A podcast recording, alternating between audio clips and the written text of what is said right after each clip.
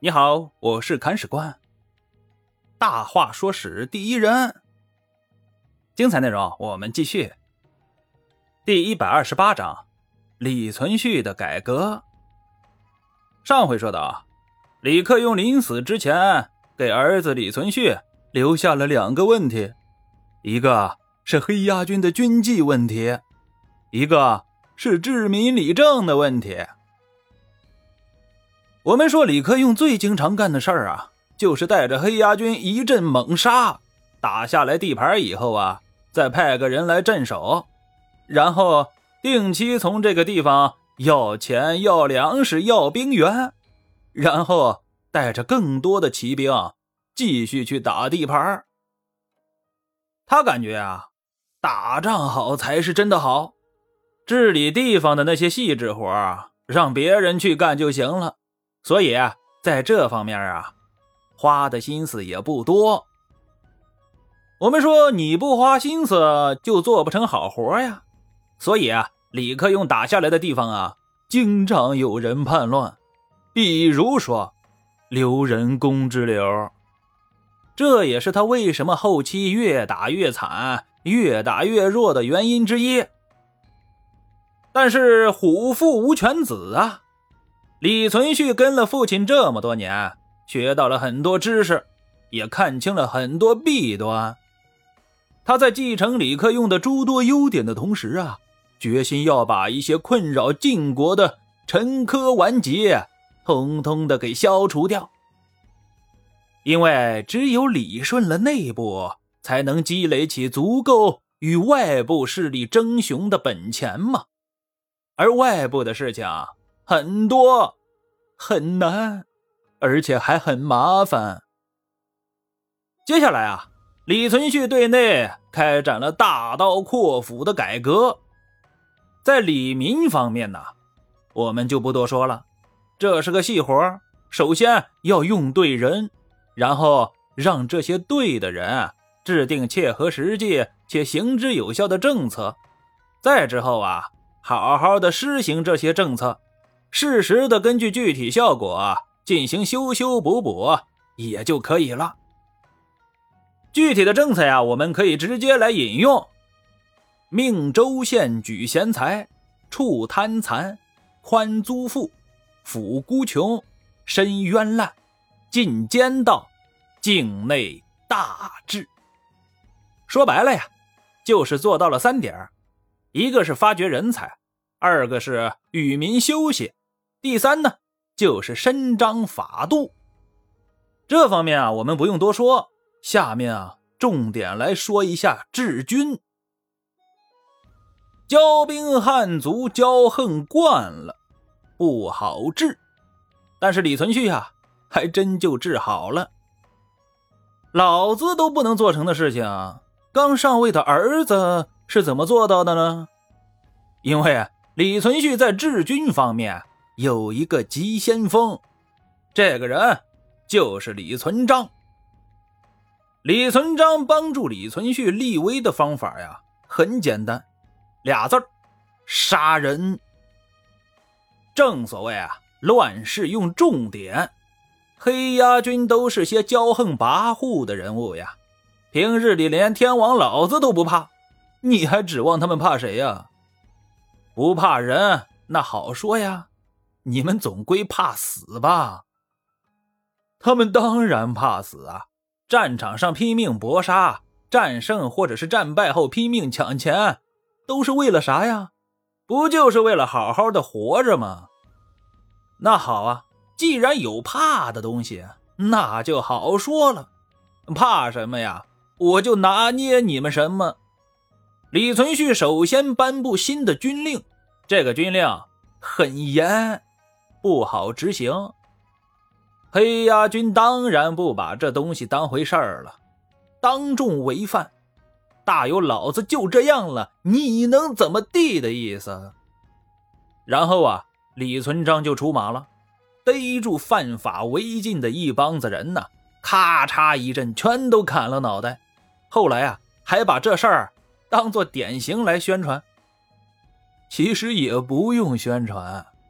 李存璋刽子手的名声早就传遍禁军上下了。因为鲜血啊，是最能唤醒人内心深处的恐惧的。被唤醒了的黑鸦军呢，争相做乖宝宝，生怕一不留神就被李大恶人拉去做典型啊。于是乎，困扰晋国多年的军中顾忌，终于解决了。随后啊，李存勖一鼓作气，制定了许多军规。这些军规我们前文也提到过一些，像是骑兵不见到敌人就不能上马了。禁止劫掠了，要认真加强训练了，等等等等。但还有更深层的一些东西啊，我们之前没说。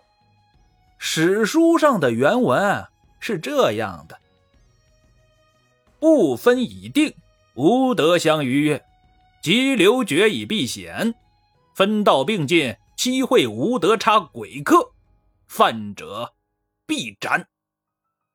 意思是说，大军已经分配了作战任务，各部都要各司其职，不能相互逾越，更不能趋利避害来躲避风险。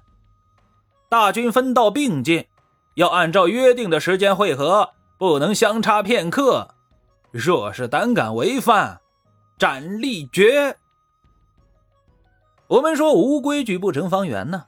李存勖现在就是开始立规矩了。不得不说啊，李存勖的这项举措呀，切中当时禁军的要害呀。五代时期啊，论军队单兵作战能力啊，黑鸦军绝对是第一。因为黑鸦军的主力是沙陀人呢，这个部族是在夹缝中生存下来的族群呐，他们打仗一直是勇往直前，绝不后退半步。因为别人后退还能卷土重来，他们一旦后退，那就要面临灭族的风险呢。在危机之中生存下来的民族一般都比较强悍，沙陀骑兵也确实强悍的有点离谱。若论战力，同一时代的契丹只能做他们的小弟，后来的女真了、蒙古了，更是连做小弟都算不上啊。就是这样一个勇猛的族群啊，竟然一度被梁军压着打。这是为什么呀？因为个体的勇猛啊，并不代表整体的强悍。一加一有时候大于二，但更多的时候啊，是小于二的。要想把上面的这道算术题结果无限放大呀，那就要在军纪上边下功夫。如果士兵是竹块那军纪就是麻绳，筷子捆得紧不紧，最后会不会被折断，主要是看麻绳坚不坚韧，效果发挥的好不好。现在李存勖把麻绳换成了钢丝，咬牙拧到了最紧，这支队伍就开始嗷嗷叫了。打仗嗷嗷叫的队伍，战果一般都不会差到哪里去。随后的事实也确实证明了这一点。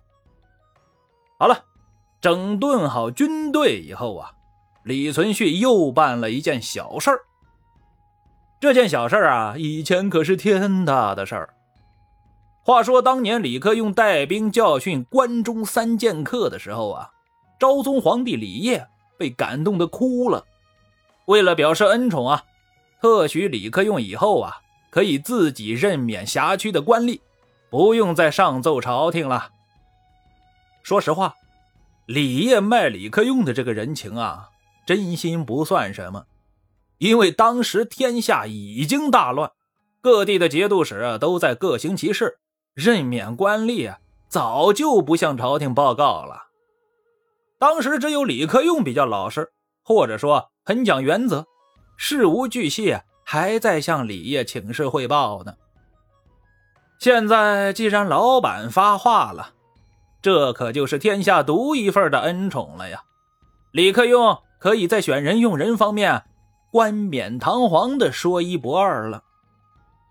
但就是这样的一个机会啊，一般人求之不得。李克用却对李业说了俩字儿：“我不。”李业蒙圈了呀！李克用，你是没听明白我刚才说的话是怎的呀？我下放权力给你，你怎么还不要啊？李克用还真就不要了。他在今后的日子里啊，每次捕受官吏啊，还是照样上表上奏皇帝。这样做的原因其实很简单，李克用是一个高傲的人，他耻于和其他人混为一谈。别人不讲规矩，他要讲；别人不买皇帝的账，他会买；别人夺大唐江山的设计，他要保。在五代时期，李克用是不走寻常路的那个。话说，不走寻常路的人多半会成就自我，但有时候啊，也会走进死胡同。李存勖不想在死胡同里待着呀，更重要的是，现在的大唐的皇帝都没了，还向谁效忠啊？所以啊，他就取消了李克用时代的一大批旧的制度，开始实行新法。新法有一个特点，那就是不拘泥、不伐古，一切冲着实用管用去，以解决实际问题为最终目标。事实证明啊，最直接的方法，往往也是最有效的方法。晋国上下焕然一新呐，迸发出强烈的生机和活力。